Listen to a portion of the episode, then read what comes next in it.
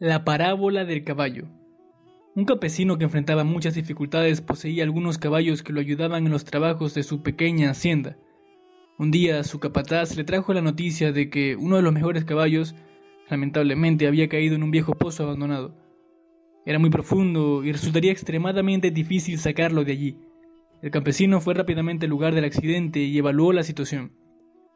Dándose cuenta de que el animal no se había lastimado, pero por la dificultad y el costo del rescate, concluyó que no valía la pena, y pidió al capataz que sacrificara el caballo, tirando tierra al pozo hasta enterrarlo. Y así se hizo. A medida que la tierra le caía encima, el animal se sacudía.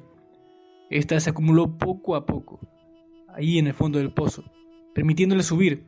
Los hombres se dieron cuenta de que el caballo no se dejaba enterrar, sino que, al contrario, estaba subiendo hasta que finalmente consiguió salir del socavón.